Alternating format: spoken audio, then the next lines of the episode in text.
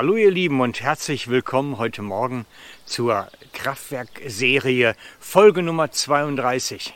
Und ich freue mich, dass du dabei bist und vielleicht immer noch dabei geblieben bist. Das ist natürlich ganz prima. Ähm, wir sind jetzt inzwischen bei Folge 32 im fortgeschrittenen Segment unterwegs. Und wenn du heute das erste Mal einschaltest oder zufällig dabei bist, dann empfehle ich dir, guck dir vielleicht erst einmal die Sachen an, die wir vorher schon behandelt haben. Weil ich möchte nicht, dass du dich irgendwie verschluckst oder irgendwie ähm, daran Schaden nimmst, dass wir schon zu sehr im fortgeschrittenen Bereich aktiv sind. Folge Nummer 32 heute handelt sich nämlich über den Okkultismus. Das heißt, wir haben in den letzten zwei Folgen und vielleicht inzwischen ein paar Nachträge äh, uns mit Flüchen beschäftigt. Und das gehört schon in den Bereich der finsteren Mächte hinein. Und heute geht es direkt rein im Bereich Okkultismus. Da sind wir vollkommen im Bereich der finsteren Mächte unterwegs. Und ihr mögt euch vielleicht fragen, warum ich da jetzt so ausführlich darauf eingehe, weil es ist natürlich kein tolles Thema. Es ist einfach notwendig. Wenn man zum Beispiel schaut beim Militär, die sagen auch immer, man muss den Feind kennen, um ihn besiegen zu können. Wie gut man ihn kennen muss, ist die andere Sache. Aber in unserem Fall bedeutet das, dass wir schon wissen müssen, mit was für Mächten und Kräften und Gewalten wir eigentlich dealen. Denn Paulus sagt nicht umsonst im Epheserbrief, dass wir gegen Mächte und Gewalten kämpfen, gegen die Herrscher der Finsternis. Herrscher der Finsternis, mit ihnen haben wir zu tun und kämpfen wir regelmäßig. Und nur weil ich dann sage, die gibt's nicht, heißt das noch lange nicht, dass die nicht da sind. Als Kinder, als kleine Kinder sieht man das manchmal, wenn die spielen, dass sie so Versteck spielen, indem sie einfach die Hand vors Gesicht halten und sagen, jetzt siehst du mich nicht, weil ich dich ja auch nicht sehe und deswegen bist du nicht da und deswegen bin ich jetzt versteckt. Verstecken spielen bei Kindern heißt, ich bin nicht da. Und manchmal glaube ich, wir Christen handeln schon ähnlich. Wir machen einfach so die Hand vor Augen und sagen, nein, das sehe ich nicht, also kann es nicht da sein. Dabei sind diese Mächte und Gewalten real, aktiv, bösartig. Und nur weil ich sage, ich sehe sie nicht, heißt das noch lange nicht, dass sie nicht da sind. Und Paulus sagt, dass wir einen geistlichen Kampf gegen diese Mächte und Gewalten führen. Das heißt, wir haben wiederkehrend mit ihnen zu tun, mit ihrem Einfluss, mit dem, was sie eigentlich anstellen in unserem Leben oder im Leben unserer Lieben und Freunde. Das heißt, wir haben immer wieder mit ihnen zu tun und müssen uns immer wieder mit ihren Attacken auseinandersetzen. Und ich möchte das Ganze mal jetzt von der Seite betrachten, mit der wir heute unterwegs sind. Also gar nicht so sehr die biblische Auslegung in den Vordergrund stellen, sondern unseren christlichen Alltag in den Vordergrund stellen. Ich möchte diesen ganzen Bereich nämlich überschreiben mit Okkultismus. Wobei das vom, vom Wortlaut und vom Wortdefinition nicht ganz korrekt ist. Okkultismus meint eigentlich grundsätzlich das Übersinnliche, Übernatürliche.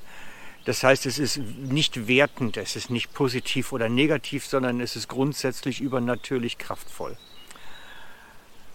Und bei uns aber, bei uns Christen, die wir wissen, es gibt eine finstere Seite und es gibt die Seite des Lichts. Bei uns heißt Okkultismus die dunkle Seite. Und Paulus beschreibt es dann nicht als Okkultismus in der Bibel, sondern er nennt es die Werke der Finsternis und die Mächte der Finsternis.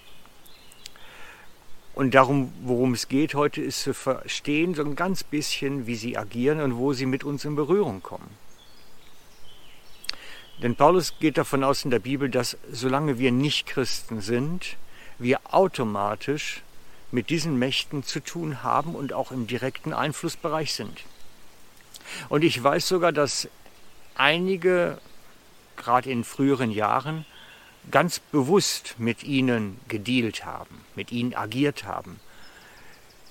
Es gibt dann verschiedene Zauberbücher und äh, noch Schlimmeres, Zaubergegenstände, die alle in diesem Bereich der finsteren Mächte gehören. Es gab zum Beispiel Zeiten, da gab es ein sechstes und siebtes Buch Mose. Ich habe sie Gott sei Dank nie in der Hand gehabt und auch immer nur vom Hörensagen davon mitbekommen.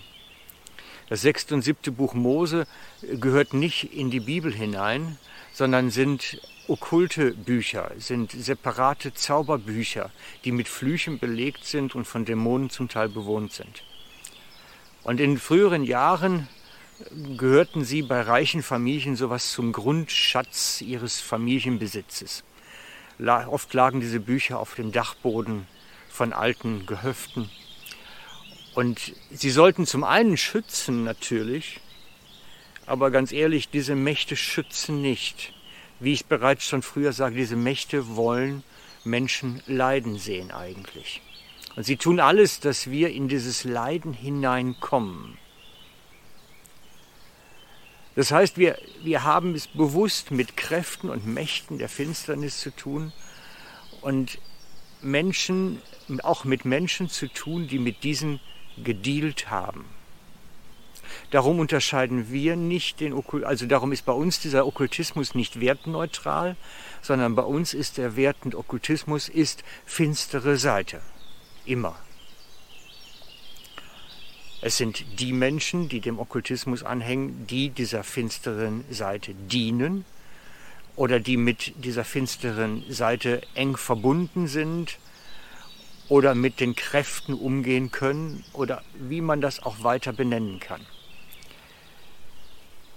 Und diese attackieren uns über Menschen, über Situationen, aber auch übernatürlich. Und wir müssen sie erkennen und dagegen agieren können.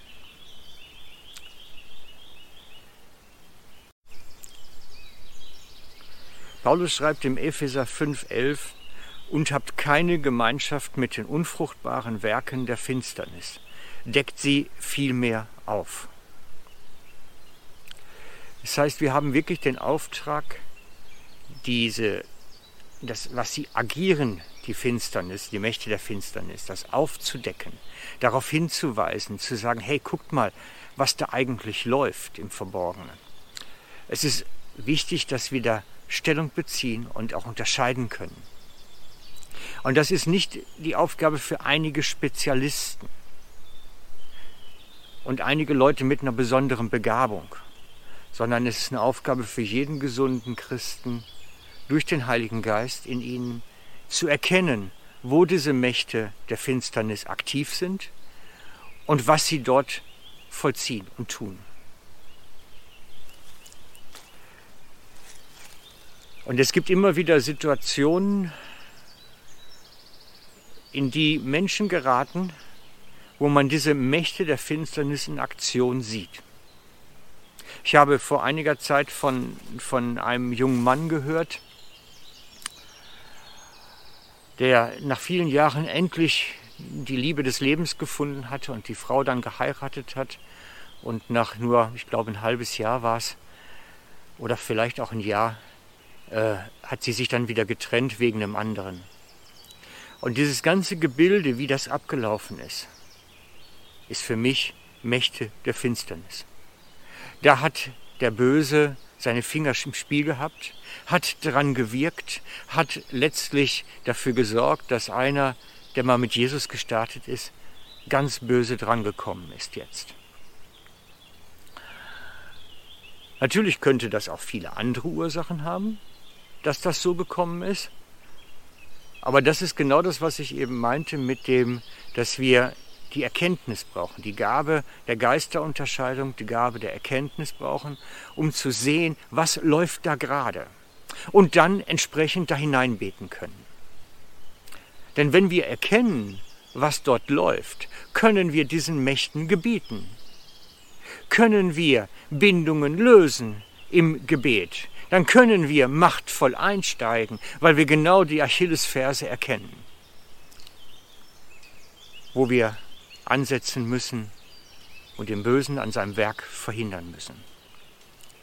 Und damit werden wir uns die nächste Folge zumindest dann auch beschäftigen, Und ich würde mich freuen, wenn du noch dabei bist dann. Bis dann, es grüßt euch euer Frank.